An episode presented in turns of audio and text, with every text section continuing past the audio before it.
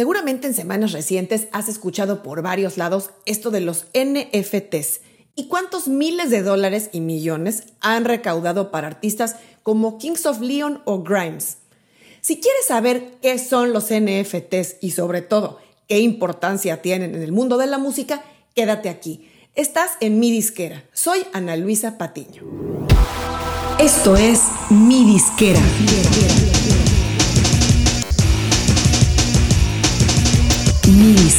donde tu música es tu negocio.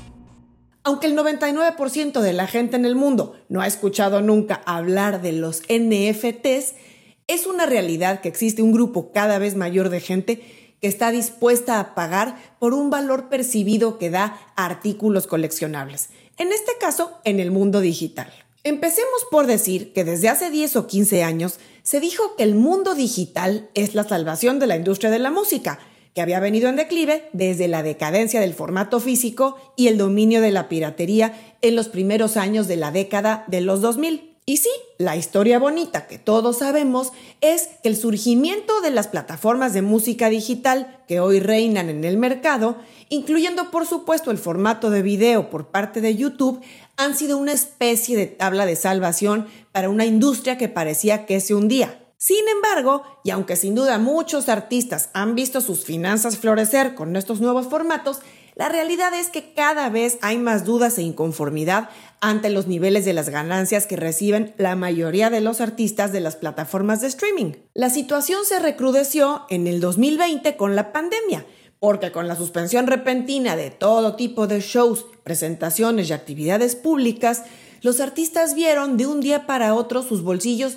totalmente o casi totalmente vacíos. Y como siempre, la comunidad artística saca a flote su creatividad y su inventiva, aunada a las nuevas tecnologías digitales, y surgen lo que hoy conocemos como los NFTs. Bueno, ¿y qué son los NFTs? Las siglas vienen del inglés Non-Fungible Token.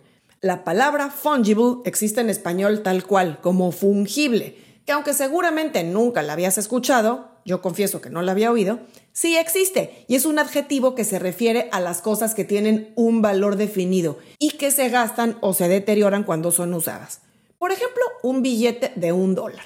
Tiene un valor determinado y cuando te lo gastas, desaparece, al menos de tu bolsillo.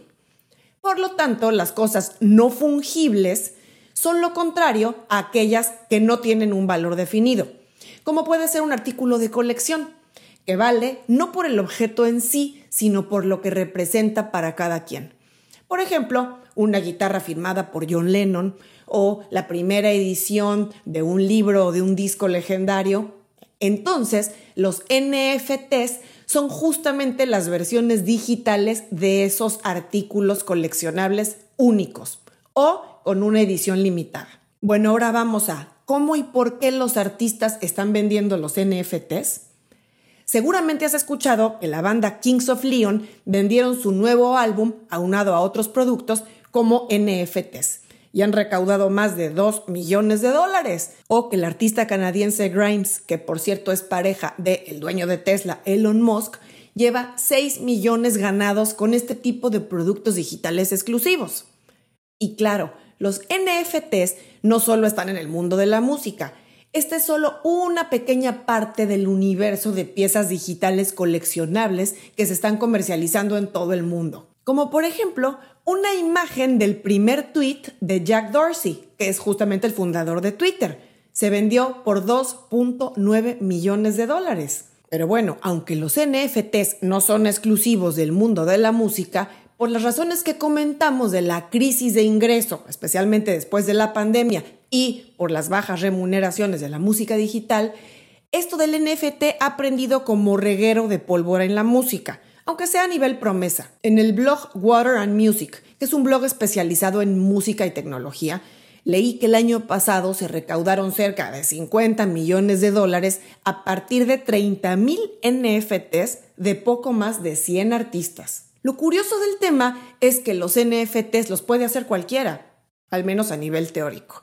No son más que un archivo digital en formato JPG, WAV, MP3, MP4 o GIF.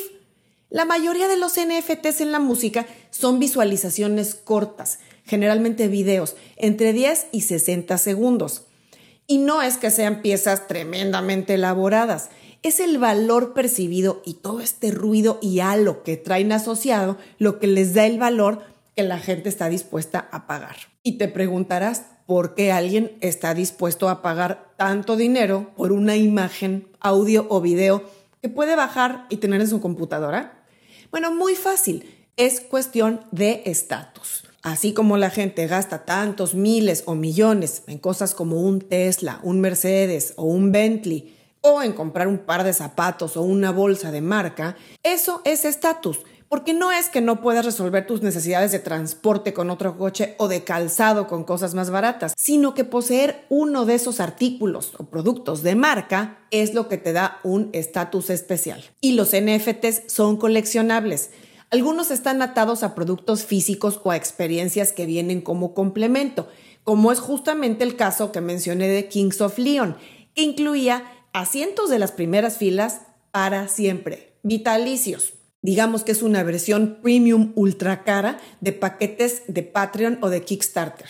A diferencia de los otros productos que puede vender un artista, en el caso de los NFTs, el artista retiene el 100% de la ganancia, no así con todo lo demás que comercializa, desde su música, física o digital, sus videos, sus boletos de shows, en fin, todo implica comisiones o pagos a intermediarios para usar esa distribución, lo cual no aplica en el caso de los NFTs. Además, los artistas pueden fijar una comisión sobre cada transacción que se haga después con sus NFTs.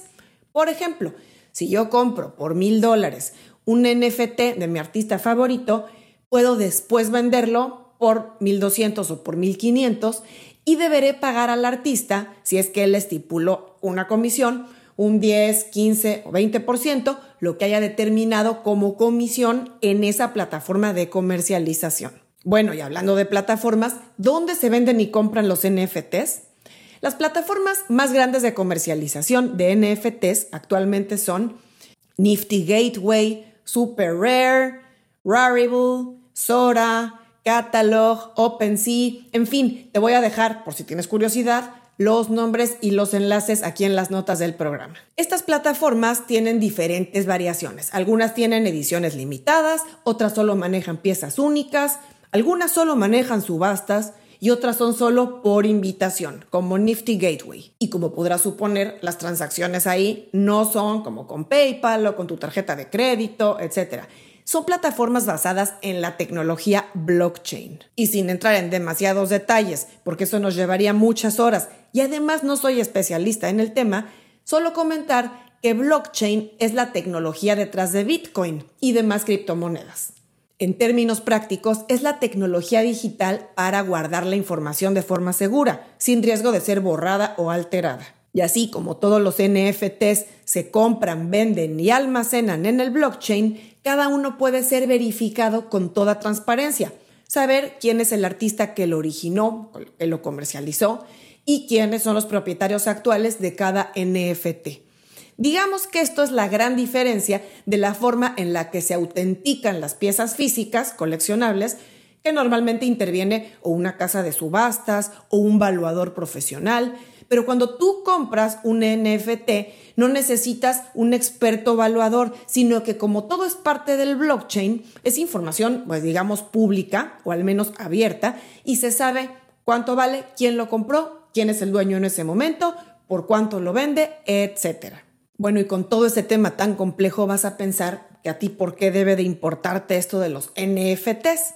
Claro, Puedes pensar que es prematuro en este momento meterte en esto de los NFTs y seguramente tienes razón, porque por ahora no es solo, sino una tendencia de nicho muy pequeño, un nicho tanto de creadores como de compradores.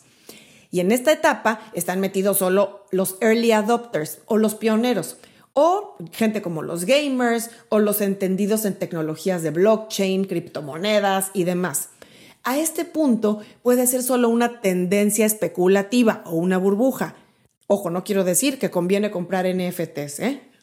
Sin embargo, hay que pensar que los NFTs pueden ser el precursor de los artículos coleccionables del futuro y pueden ser también una fuente de ingreso adicional para los creadores y músicos, por supuesto, en el futuro. Y no quiere decir que en unos años la gente vaya a estar dispuesta a pagar cientos o miles de dólares por un disco, por un video o por un GIF, pero sí puede significar que el avance de las tecnologías digitales facilite que se desarrolle esta fuente de ingreso adicional a través de artículos digitales coleccionables, que para que sean más masivos necesariamente van a tener que ser más accesibles al bolsillo. Bueno, y hasta aquí llegamos con el programa de hoy. Espero que te haya quedado claro qué es todo esto de los NFTs y, claro, seguimos sintonizados en el tema para ir comentando lo que se genere en los próximos meses. Hasta muy pronto.